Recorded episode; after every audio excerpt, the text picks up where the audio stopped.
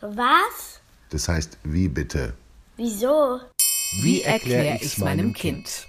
Was die Documenta so bedeutend macht von Niklas Mark. In Kassel eröffnet an diesem Wochenende die Documenta. Das ist eine Ausstellung, auf der Künstlerinnen und Künstler aus aller Welt ihre Arbeiten zeigen. Die Documenta gilt als die wichtigste Kunstausstellung der Welt. Jedenfalls tut sie das in Deutschland, in Europa und auch in Nordamerika. Vielleicht findet man in vielen afrikanischen Ländern die Dakar Biennale noch wichtiger und in Korea und China die Gwangju Biennale. Aber es ist schon erstaunlich, dass eine Kunstausstellung in einer eher kleinen Stadt in Nordhessen so berühmt werden kann, dass die Leute aus New York oder Tokio kommen, um sich in Kassel Kunst anzuschauen. Begonnen hat alles im Jahr 1955. Damals war der Zweite Weltkrieg gerade erst zehn Jahre vorbei und viele Häuser in Kassel waren noch zerstört.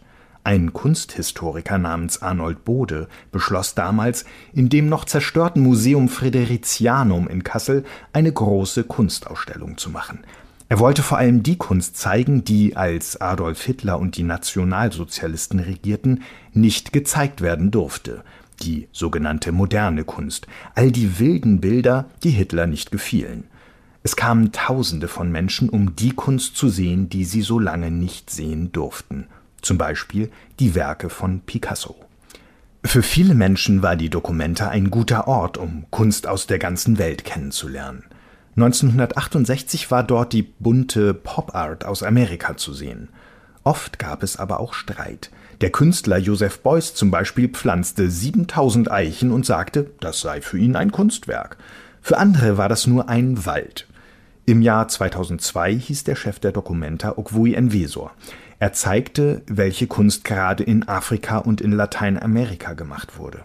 Von diesen Kontinenten war immer noch viel zu wenig in den großen europäischen Museen zu sehen. Manchmal passieren merkwürdige Dinge auf der Documenta. Einmal im Jahr 2012 ließ der französische Künstler Pierre Huyghe in dem großen Park der Documenta, den Karlsauen, einen weißen Hund herumlaufen, dem er ein Bein rosa eingefärbt hatte.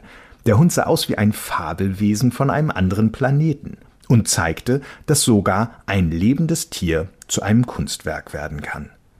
Auf der Documenta werden von den Künstlern wichtige Fragen gestellt.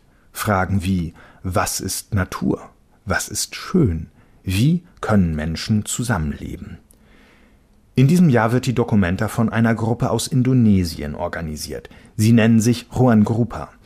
Sie wollen aus den Museen in Kassel, wo normalerweise ein Bild neben das andere gehängt wird, Lumbungs machen. So heißen in Indonesien, wo Ruan Grupa herkommt, eine Scheune, in der die Bauern alles lagern, was sie von ihrer Ernte nicht für sich selbst brauchen. In dieser Scheune trifft man sich mit Freunden, man feiert, man kocht zusammen und hat Spaß. Den Lumbung-Spaß soll man auch in Kassel haben.